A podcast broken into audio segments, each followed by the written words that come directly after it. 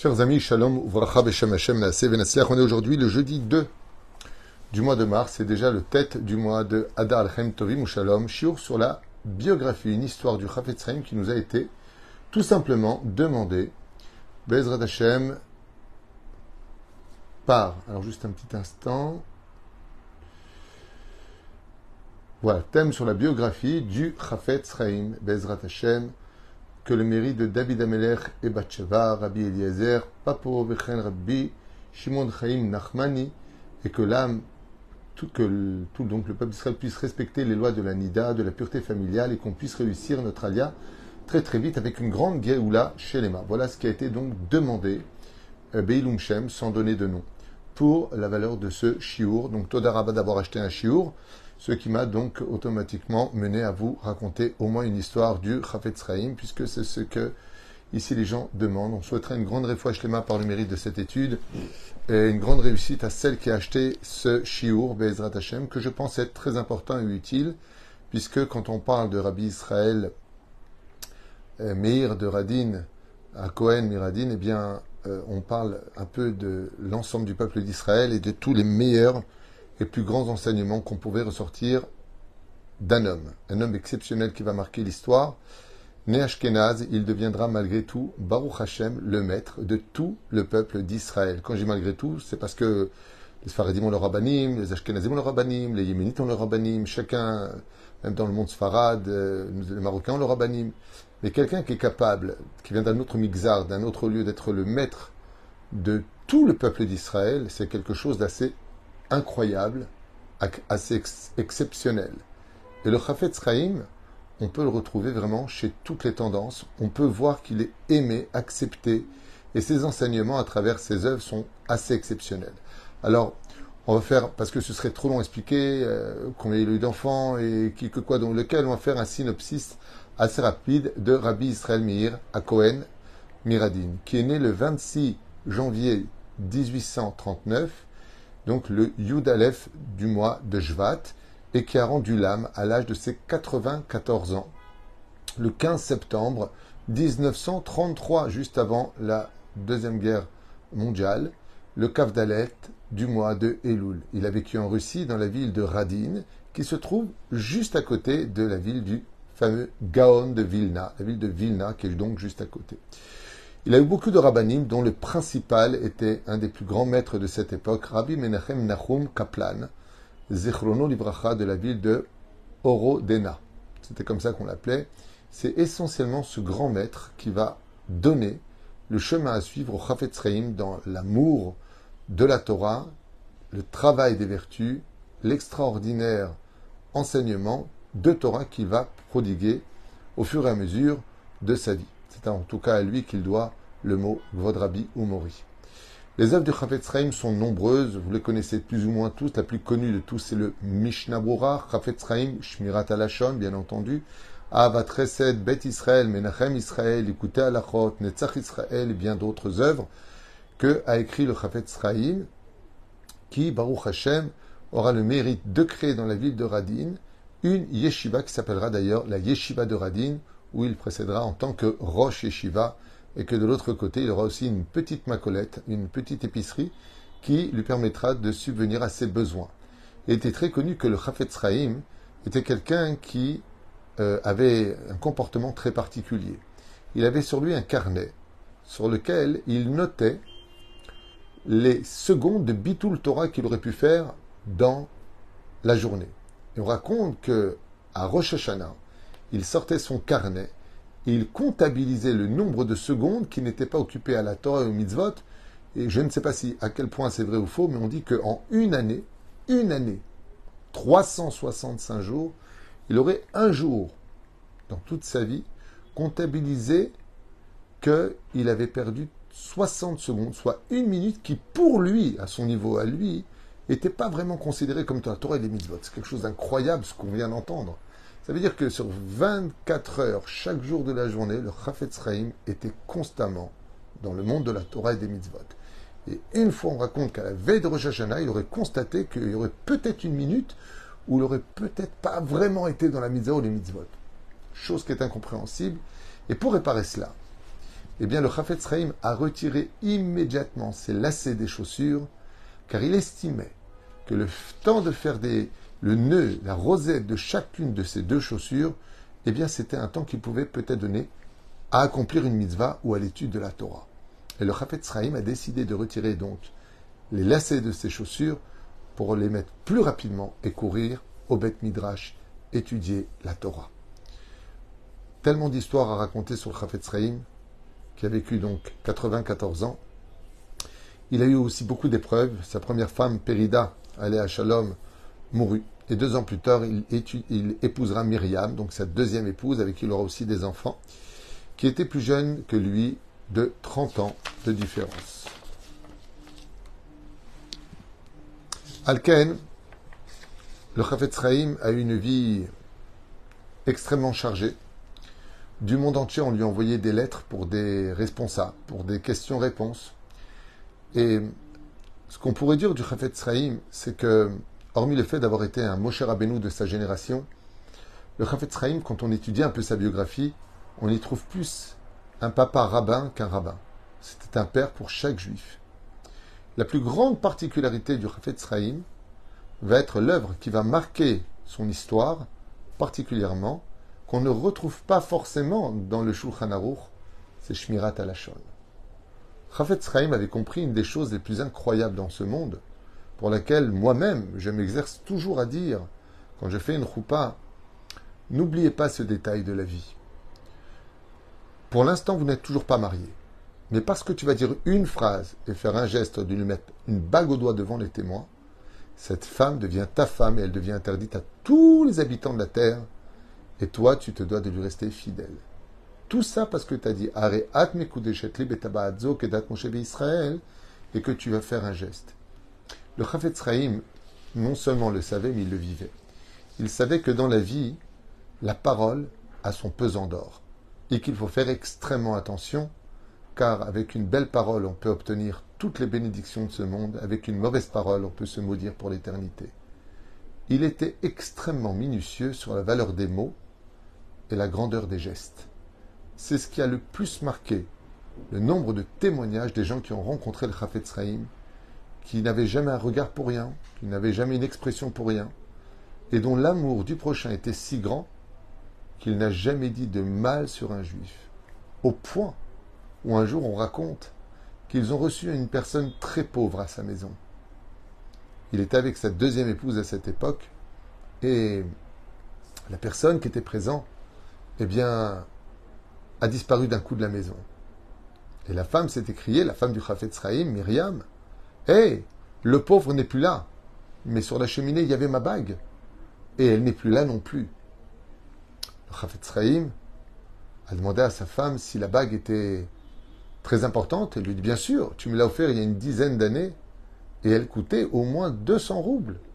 200 roubles Le Chafetz Chaim se mit à courir de toutes ses forces après cette personne et il a fini par le rattraper juste au bout de la ville. Et quand il a fini par le rattraper, il lui a dit eh, Attends, attends, ne cours pas, ne cours pas. Juste, laisse-moi te parler un instant. Il lui dit Oui, je suis désolé. Il vient pour lui remettre la bague. Et le Chafetz lui prend la main, il lui replie les doigts. Il dit Non, non, la bague, garde-la. Nous te l'offrons de tout notre cœur. Nous comprenons ta situation. Juste quand tu vas la revendre, ne te fais pas avoir. Je l'ai acheté 200 roubles. La vends pas moins que cela. C'est son prix. Ne la vends pas pour 20 roubles. Fais attention. La personne qui était pauvre et assez choquée de voir avec combien d'amour dans les yeux du Chafetz Chaim se trouvait.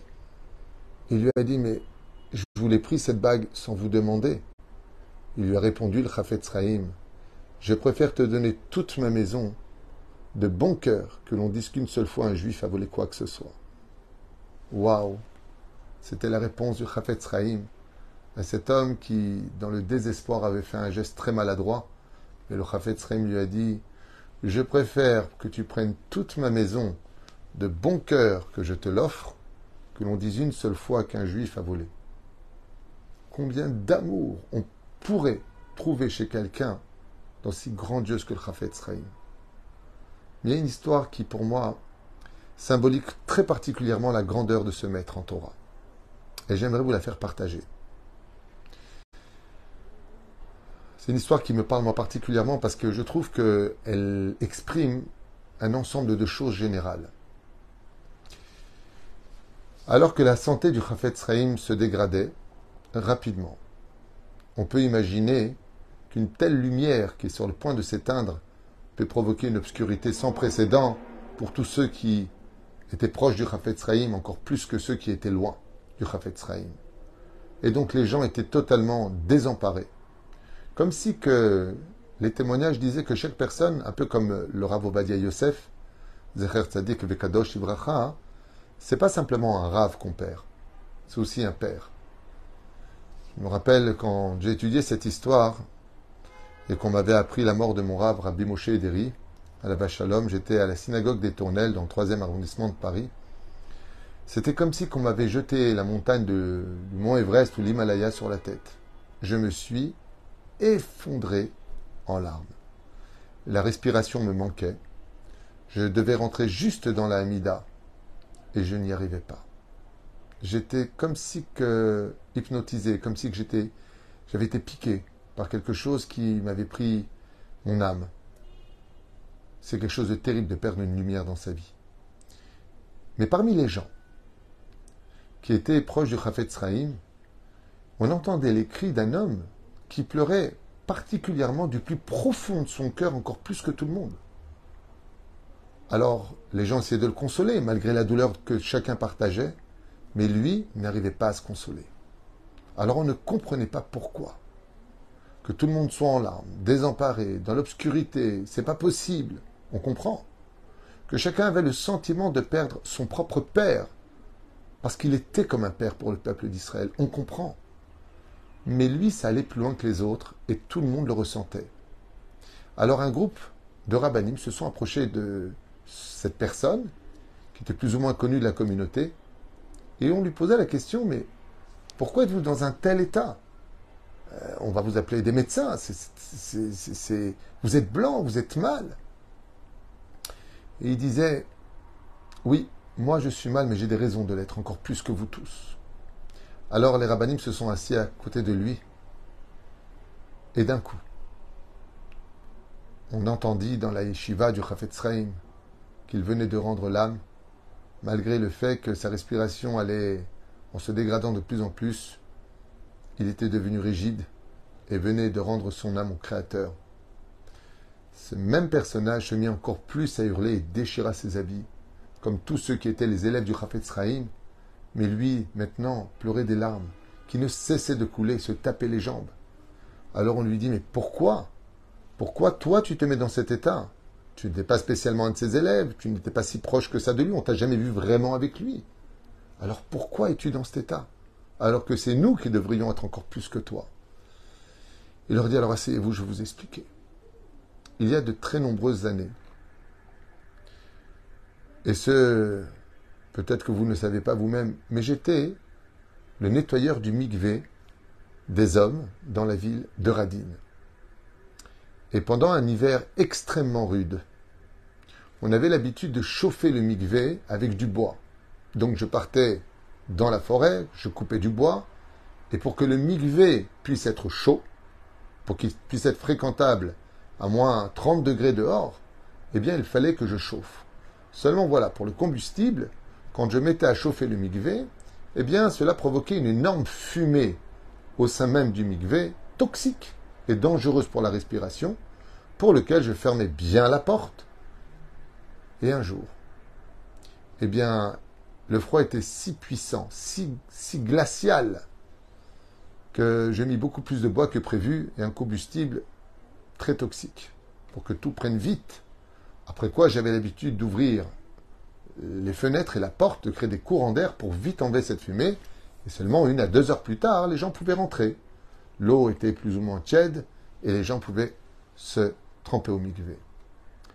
Voilà quand cette matinée glaciale, alors que j'avais mis beaucoup plus de combustible, eh bien j'avais fermé la porte et je m'étais rendu au souk pour pouvoir acheter ce dont j'avais besoin. voilà que pendant que j'étais au souk, en train d'acheter des légumes des marchands qui venaient à peine d'étaler le matin de bonne heure le marché, j'ai comme ressenti une voix en moi qui me dit retourne vite au mikvé, retourne au mikvé. Et je ne savais pas pourquoi, mais une chose était certaine, c'est qu'il fallait que j'y aille. Comme si qu'on me lançait un message du ciel. Alors j'ai posé tous mes sacs et j'ai couru au mikvé. Et en rentrant au mikvé et me couvrant bien le visage, je découvre une silhouette d'un homme proche du mikvé par terre, sans vie. Alors j'ai tout de suite ouvert les fenêtres, tout de suite ouvert la porte, créé un courant d'air. Avec les serviettes, j'ai commencé à, retirer toute la fumée parce qu'il fallait vraiment que ça chauffe. Il faisait extrêmement froid, 37-40 degrés dehors. C'était invivable. Et voilà que, en me rapprochant de l'homme, je vois que c'était le Chafetz Sraïm qui était sans vie. Alors bien entendu, j'ai alerté tout de suite, j'ai demandé qu'on ait cherché un médecin. Et on a demandé de verser de l'eau bouillante sur le Chafetz J'ai dit, mais ça va lui faire des cloques, ça va le brûler. Il dit, non, vu le froid qu'il fait dehors, il faut absolument le ramener à la vie, on n'avait plus rien à perdre. Et donc, cette matinée hivernale, on a versé de l'eau sur le Chafetz On lui a fait des massages cardiaques, mais rien n'y faisait. Le Chafetz s'était intoxiqué de la fumée et du froid qui l'a pénétré. On venait de le perdre. Mais n'ayant pas laissé tomber, j'ai commencé à chauffer le Chafetz et pendant des heures et des heures et des heures, on a essayé de le réanimer. Rien n'y faisait jusqu'au moment où, d'un coup, sans l'intervention de personne, le a tout simplement ouvert les yeux. Alors que je lui tenais la main, il m'a dit Est-ce que le soleil s'est déjà couché? Alors je lui ai répondu Non, pas encore. Dans une heure, il se couchera. Et là, le Chafetz m'a caressé la main et m'a dit Je t'en prie, mon fils cours vite à la yeshiva m'apporter mes tefilines, que je puisse les mettre avant le coucher du soleil. Et le Chafetz Chaim se remet petit à petit, s'installe vite dans une autre pièce et a eu le temps de mettre tefilines en citant le Kiryat Shema de toute son âme.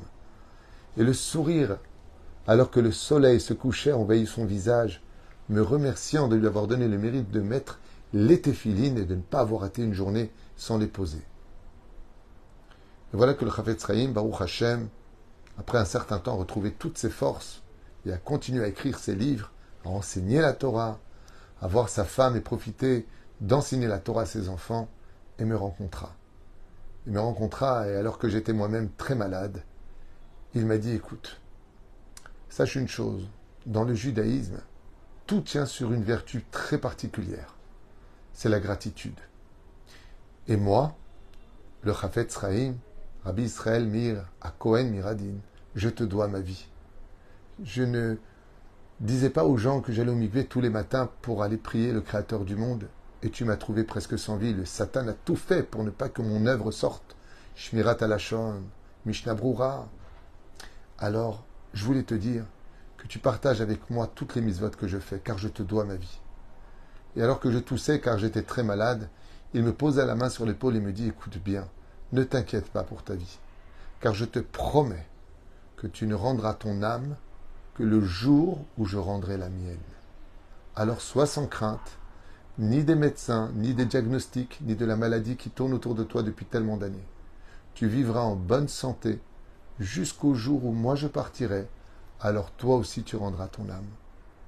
là, les rabbinim qui écoutaient le bedeau, ce fameux, on appelle ça en, en hébreu, juste un instant. Oui, tellement de feuilles autour de moi. oui, c'est du travail de préparer des cours. Le balan, on appelle ça. Comme tu dis, la balanite, le balan, eh bien, le Chafetz Chaim, il a dit, il m'a promis de vivre, et j'ai vécu toutes ces années. Aujourd'hui, je suis très âgé. Et depuis sa bénédiction, je n'ai plus connu la maladie, je suis fort, et maintenant qu'il vient de rendre l'âme, je sais aussi que c'est mon départ. Et effectivement, après sept jours de deuil national dans toutes les communautés juives à la mort du Chafetz Chaim, le vendredi matin, le Balan, sous les yeux de toutes les personnes présentes, a rendu l'âme pour rejoindre le Chafetz Chaim dans le monde d'en haut. Pourquoi cette histoire, malgré toutes celles qui existent me parlent particulièrement parce que Chafetz Chaim veut dire en hébreu celui qui désire la vie. Le avait un tel degré de kedusha, de sainteté, d'étude de Torah que il était capable, comme Rabbi Shimon Bar Yochai, de décréter qui vivra et qui ne vivra pas. Il était capable de dire à une personne dont la médecine avait condamné à quelques années seulement de vie Ne t'inquiète pas, tu ne mourras que le jour où moi je rendrai mon âme. Et pour le bien que tu m'as fait de diffuser la Torah, la Torah c'est la vie, tu vivras bien. Depuis qu'il m'avait fait cette bénédiction, a dit le Bedeau, ce fameux Balan, la maladie je l'avais, mais elle ne me dérangeait plus, et j'ai pu vivre, mais parfaitement. Et maintenant qu'on vient de m'apprendre qu'il est parti de ce monde, il faut que je me prépare à rendre l'âme, moi qui aime tellement la vie, grâce à sa bénédiction, parce que je lui ai un jour sauvé la vie. Voilà comment finit cette histoire et je trouve qu'elle englobe tout. La gratitude, la force du tzaddik, le décret du tzaddik. Et effectivement, combien il est important de fréquenter des tzaddikim. Un des plus grands messages qu'a lancé le Chafetz Sraïm, malgré les innombrables enseignements, fut à propos du Lachonara, duquel il dit Sachez, mes enfants, que le Lachonara tue tout dans la vie d'un homme. Sa propre vie se raccourcit, il perd toutes ses mitzvot, prend les avérotes de celui dont il a parlé, aura montré par là qu'il n'a pas accompli la mitzvah de Ve'aftalere kamocha. Tu aimeras ton prochain comme toi-même, tout comme toi t'aimerais pas qu'on dise des choses péjoratives sur toi, ne le dis pas sur les autres peut en arriver même à perdre son monde futur, descendre au cinquième palier du Gehinam et tellement d'autres choses. Et le Chafetz Chaim a dit Il est bien dommage que les hommes ne comprennent pas que si la punition est sans précédent pour celui qui fait du Lachonara, combien en est grand le salaire, au point que celui qui ne dit jamais de mal sur ses frères juifs, qu'il sache qu'il fera taire aussi les anges accusateurs le jour où il apparaîtra devant Dieu. Enseignement de notre maître Rabbi Israël Mira Cohen Miradin, Zecher Tzadik Vekadosh Ivracha, qui a été veuf, qui a vécu une grande pauvreté, qui a vécu une grande simplicité, capable de donner dans une époque très difficile de guerre avec le tsar, avec tout l'antisémitisme qui gérait la Russie à cette époque, avant la Deuxième Guerre mondiale, qui a vécu la Première Guerre mondiale, malgré tout, est resté un homme intègre, simple, humble, Talmit Racham Gadol, alors qu'on est en 2023, il est dans la bouche de tous ceux qui ont de la Torah dans le cœur et de l'amour sur les lèvres. qu'il aura le mérite d'être avec nous. C'est stupide de le dire, mais c'est comme ça qu'il aurait voulu qu'on le dise. Bezrat Hashem, car pour lui, malgré toute la Torah et les mitzvot qu'il avait accompli, il estimait qu'il ne méritait rien. Et c'est pour ça que je respecte Bezrat Hashem, sa volonté. Oufren, bientôt Bezrat Hashem avec la Géoula, il sera parmi nous avec une Shmirat Alashon, pas que pour lui, pour l'ensemble du peuple d'Israël. Baruch Adonai Olam, Amen, Amen. Et merci d'avoir acheté une parcelle, un synopsis de la biographie du Chafetz Chaim à la Vachalom. Kol Et à tout de suite pour un prochain shiur.